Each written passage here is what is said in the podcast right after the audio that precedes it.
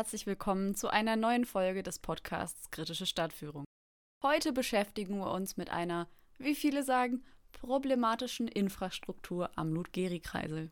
Du meinst, wir beschäftigen uns mit dem Ludgeri-Kreisel als problematische Infrastruktur? Nee, obwohl über den Ludgeri-Kreisel auch wenig Schmeichelhaftes zu sagen wäre. Tatsächlich wollte ich auf Münsters einziges Kolonialdenkmal hinaus, das sogenannte Treindenkmal. Du meinst bestimmt Train-Denkmal, oder? C'est un mot français, n'est-ce pas? Danke, Thorsten. Tatsächlich müsste es nach dem französischen Wort Train, Train-Denkmal genannt werden. Da in Münster aber, zumindest gefühlsmäßig, die meisten Leute das Denkmal als Treindenkmal bezeichnen, werde ich es auch so referieren.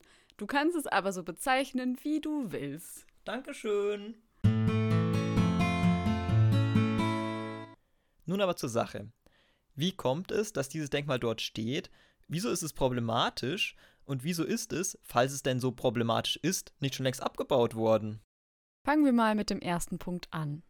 Das Treindenkmal wurde in den Jahren 1923 bis 1925 errichtet, bis es dann schließlich am 5. Juli 1925 vor großem Publikum eingeweiht wurde. Gedenkmotiv des Denkmals bzw. Ehrenmals waren die 855 Gefallenen der Königlich Westfälischen Treinabteilung Nr. 7. Treinabteilungen, um hier ein bisschen unnützes militärisches Wissen zu spreaden, waren seit 1853 jedem Korps zugeordnet und zuständig für die Versorgung der Armee, sei es mit Nahrung, Munition oder medizinischer Versorgung. Gestiftet wurde das Denkmal vom Traditionsverein der Königlich Westfälischen Treinabteilung Nummer 7. Die Abteilung selbst war nach dem Krieg aufgelöst worden, im Traditionsverein aber kamen die überlebenden Soldaten zusammen. Und diese finanzierten nun das Ehrenmal für ihre gefallenen Kameraden. Ich muss ja sagen, die Formulierung Gefallene gefällt hö, mir nicht. Ich kann dir den Gefallen tun und Gefallene nicht mehr verwenden, falls dir das gefällig ist. Ohne Ironie. Gefallene ist ein unerträglicher Euphemismus in Bezug auf Todesfälle in einem Krieg. Zurück zum Thema. Genau. Was ist denn das Problematische an einem Denkmal, das an einen Krieg erinnert und damit zum Frieden mahnt? Weil genau diese Mahnung zum Frieden durch das Denkmal nicht ausgesprochen wird. Im Gegenteil. Mit dem Denkmal wird zum erneuten Krieg aufgerufen. Wie begründet sich diese These? Nun, zum einen kann die Atmosphäre bei der Einweihung als Beleg herangezogen werden. In martialischen Redebeiträgen wurde die Bevölkerung auf eine notwendige Rache am Erzfeind Frankreich eingeschworen. Es wurde also sogenannter Revanchismus betrieben. Ich zitiere mal den damaligen Leiter des Denkmalausschusses der Stadt. Auf unseren Niedergang muss eines Tages eine Erhebung folgen. Und an anderer Stelle es muss schließlich einmal die Stunde kommen, da unser Volk sich nach langer Schandenacht wieder erhebt. Und es war nicht nur ein versprengter Haufen ewig Gestriger bei der Einweihung dabei. Zeitgenössische Zeitungsartikel aus dem Münsterischen Anzeiger und dem Westfälischen Merkur beschreiben ein großes Publikum. Zum anderen ist die Bildsprache des Denkmals unzweideutig kriegstreiberisch. Die vier Halbreliefs, frag mich jetzt nicht, was das ist, zu jeder Seite zeigen ein eisernes Kreuz, einen Adler, einen Stahlhelm und ein blätterumranktes Schwert. Ein Halbrelief ist ein Relief, bei dem die Erhebungen höher sind als beim Flachrelief, aber niedriger als beim Hochrelief. Danke, Wortbedeutung.info. Okay. Die vier Halbreliefs zu jeder Seite zeigen eisernes Kreuz, Adler, Stahlhelm und blätterumranktes Schwert. Das sind alles Symbole, die klar an die Traditionen des zu diesem Zeitpunkt eigentlich schon vergangenen Deutschen Kaiserreiches andocken. Das Eiserne Kreuz kann für Ruhm stehen, der Stahlhelm für den Kampf, das Schwert für den Sieg und der Adler für das Kaiserreich an sich. Hm, überzeugt. In der Schule haben wir auch gelernt, dass die 20er Jahre davon geprägt waren, dass weite Teile der Gesellschaft den Versailler Frieden, der den Ersten Weltkrieg beendete, als Schande ansahen.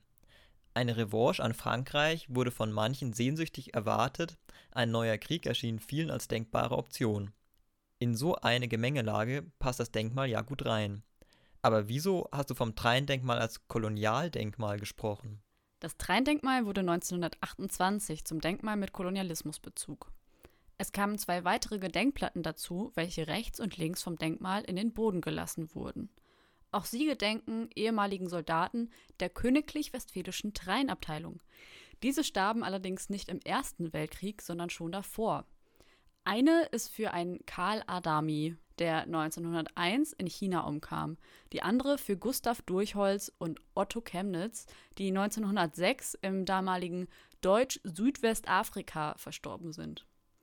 Ich nehme an, du weißt, wieso sich zwei Soldaten damals auf dem Gebiet des heutigen Namibias aufhielten? Ich kann es mir gut vorstellen. Schließlich war das heutige Namibia seit 1884 eine Kolonie des Deutschen Reiches. Genau. Im Januar 1904 kam es dann zu einem Aufstand der Gruppe der Herero gegen die deutschen Institutionen und die mittlerweile dort angesiedelten FarmerInnen. Hintergrund war, dass die Herero von den besagten FarmerInnen aus ihren eigentlichen Siedlungsgebieten herausgedrängt wurden. Hinzu kam, dass viele der Rinderherden der Herero an der von den Deutschen eingeschleppten Rinderpest starben. Generell wurden sie als Menschen zweiter Klasse behandelt und praktisch entrechtet. Wie hat die Kolonialverwaltung auf den Aufstand reagiert? Es wurden 15.000 Soldaten nach Deutsch-Südwestafrika verlegt. Sie sollten den Aufstand niederschlagen, was auch spätestens mit der Schlacht am Waterberg am 11. August 1904 gelang. Viele Herero flohen daraufhin in die Omaheke Trockensavanne. Die Armee unter dem Befehl von Lothar von Trotha riegelte das Gebiet ab, was dazu führte, dass tausende Herero verdursteten. Dieses Geschehnis gilt als der erste Völkermord im 20. Jahrhundert. Tatsächlich war die Vernichtung der Herero das ausgewiesene Ziel, ich zitiere Lothar von Trotha. Der deutschen Grenze wird jeder Herero mit oder ohne Gewehr, mit oder ohne wie erschossen. Ich nehme keine Weiber und keine Kinder mehr auf, treibe sie zu ihrem Volke zurück oder lasse auch auf sie schießen. Und an anderer Stelle Ich glaube, dass die Nation als solche vernichtet werden muss. Uff. Ja, Besonders beschämend ist, dass es bis 2015 gedauert hat, bis die deutsche Regierung das erste Mal, in diesem Fall das Auswärtige Amt, den Krieg gegen die Herero als Völkermord bezeichnet hat. Was übrigens nicht bedeutet, dass auch Schadensersatzzahlungen getätigt wurden. Juristische Folgen werden weiterhin abgestritten. Die Begründung ist, dass sich die UN-Völkerrechtskonvention nicht rückwirkend anwenden ließe. Der Begriff Völkermord fände hier also eine rein, in Anführungsstrichen, historisch-politische Verwendung und könnte deswegen keine Rechtsfolgen haben. Ah, interessant. Naja, ich finde die Tatsache, dass in Deutschland weiterhin 3000 Schädel der Herero lagern, rundet diese beschämende Angelegenheit doch hervorragend ab. Entschuldige den Zynismus. Wie ging es denn im sogenannten Deutsch-Südwestafrika nach dem Sommer 1904 weiter? Im Oktober 1904 erhob sich auch die Gruppe der Nama. Angesichts der Siege der deutschen Armee gegen die Herero wählten die Nama eine Guerillataktik. Doch auch dieser Aufstand wurde im Jahr 1907 niedergeschlagen. Unterwerfungsverträge wurden unterzeichnet und viele Herero und Nama wurden in Lagern eingesperrt. Insgesamt geht man heute von 40.000 bis 60.000 Todesopfern bei den Herero und von circa 10.000 bei den Nama aus. Und dafür gedenken wir also den werten Herren Durchholz und Chemnitz.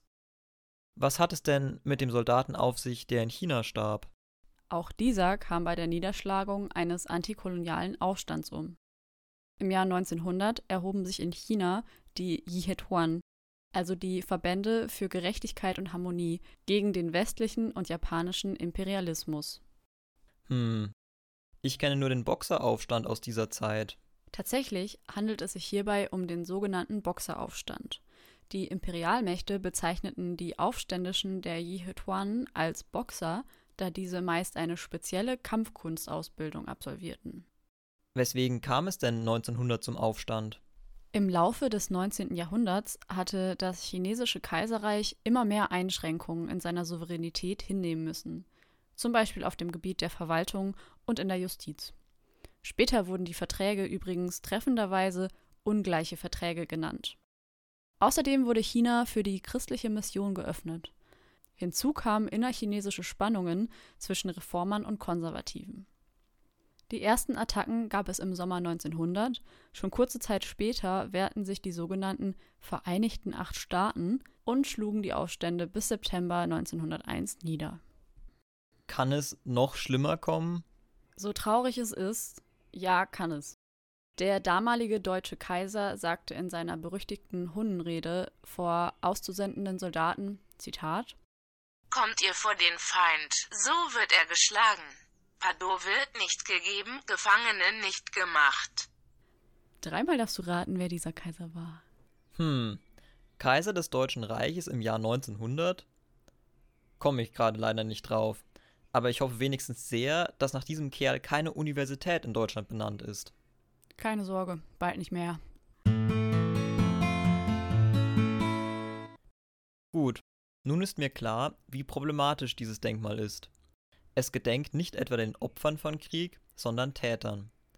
Ich kann mir kaum vorstellen, dass es noch nie Kritik am Denkmal gab. Doch, die gab es schon. Auch wenn es damit erst relativ spät anfing. Erst 1982 wurde das Denkmal öffentlich wahrnehmbar kritisiert, als der Arbeitskreis Afrika, in Münster vor allem unter AK Frick bekannt, das Denkmal mit einer Plane verhüllte. Auf der Plane stand damals dieses Denkmal ist ein Schandmal.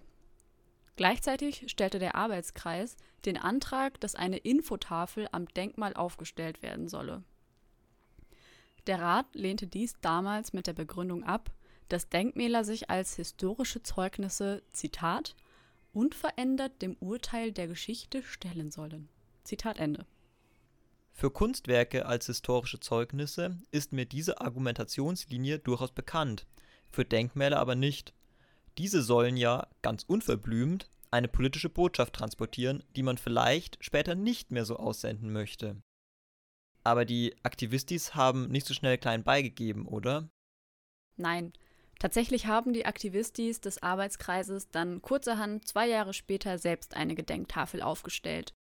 Sie trug den Text Wir gedenken der Opfer des Völkermordes unter deutscher Kolonialherrschaft in Namibia.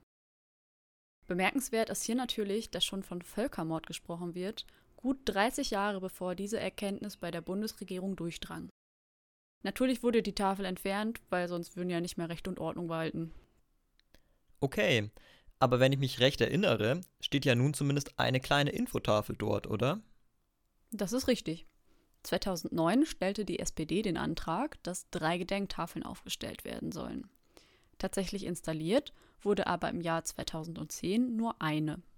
Die anderen zwei Tafeln, die explizit den Völkermord und die Niederschlagung des Jehetuan-Aufschlages erinnern sollten, wurden abgelehnt. Die Tafel, die nun dort steht, trägt folgenden Text. Treindenkmal. Den Opfern zur Erinnerung, den Lebenden zur Mahnung.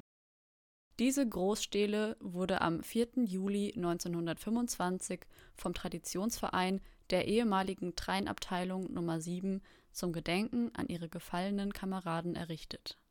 1928 wurden zusätzlich zwei Gedenktafeln neben dem Kriegerdenkmal angebracht. Sie erinnern an drei gefallene Soldaten, die in deutschen Kolonialkriegen in China und Deutsch-Südwestafrika gefallen sind. Wir gedenken auch der Zehntausenden Toten der unterdrückten Völker.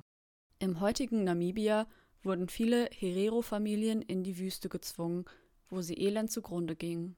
Von der Heldenverehrung zum Opfergedenken.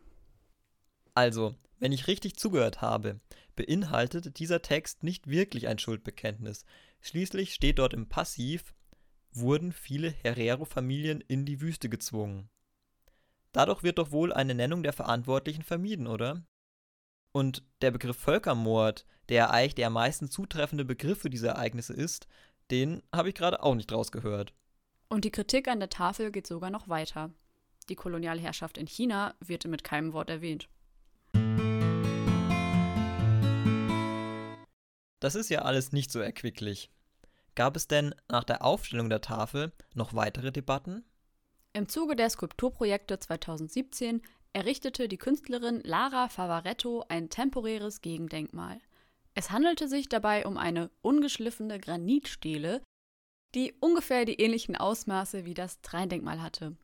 Durch die Aufstellung auf der anderen Seite der Königsstraße nahm dieses Kunstwerk gleichzeitig Bezug auf das Traiendenkmal und die sogenannte Ausländerbehörde im Stadthaus.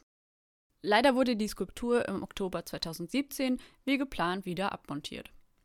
Aber auch politisch tut sich seit einigen Jahren etwas. In den Jahren 2019 und 2020 gab es mehrere Gesprächsrunden mit VertreterInnen unterschiedlichster Gruppen. 2020 beschloss dann der Rat die Aufstellung der Tafel, die der AK Frick schon 1984 eigenmäßig aufgestellt hatte.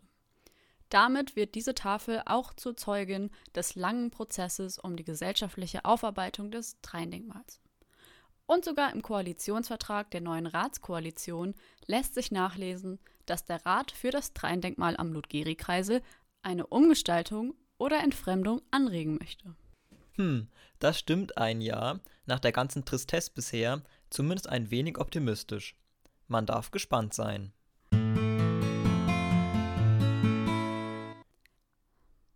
So, das wäre es für heute gewesen. Wir bedanken uns bei euch fürs Zuhören und hoffen auf emsige Weiterempfehlung des Podcasts. In zwei Wochen erwartet euch dann die nächste Folge. Bei Fragen, Anmerkungen oder Kritik kommentiert gerne auf unserem neuen Instagram-Kanal kritische.stadtführung.ms oder schreibt uns eine Mail an kritische.stadtführung.uni-münster.de. Bei beiden Umlaute mit UE. Da fällt mir ein, ich brauche auch noch die Zugangsdaten für unseren Instagram-Account. Matthias, erst bringe ich dir Instagram bei, dann kriegst du vielleicht die Daten. Ähm, ich glaube, das müssen wir nochmal diskutieren aber vielleicht mit ausgeschaltetem Mikrofon. Gute Idee. Macht es gut. Bis bald.